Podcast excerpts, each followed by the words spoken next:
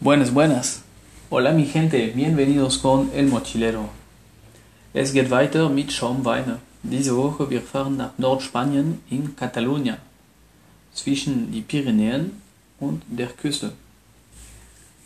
Wir haben dort einen Kalkboden, mediterranes Klima, sprich feuchtes, aber mittleres Klima.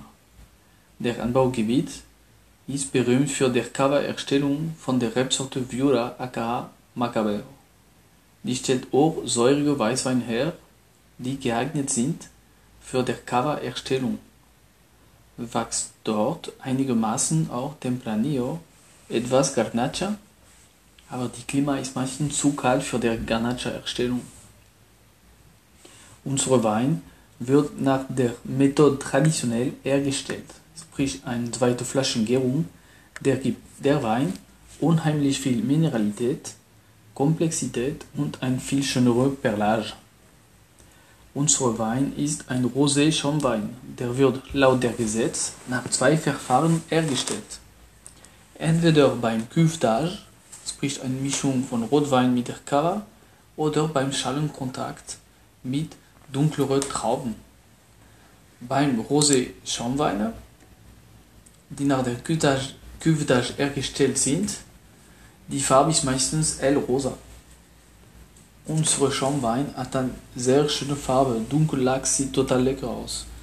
Ich denke, dass es ist durch Schalenkontakt so ein tolles Ergebnis.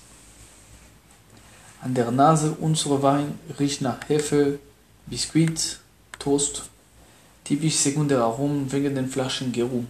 Etwas Lakritz ist auch dabei, Cassis, ein toller Bouquet.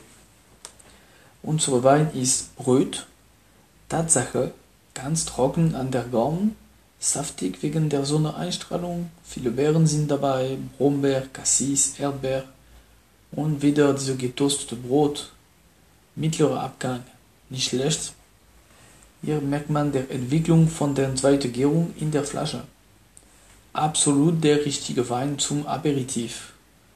Die Säure sind perfekt vorweg, Knochen trocken, ideal um ein Feieressen zu anfangen. Hasta pronto con el mochilero.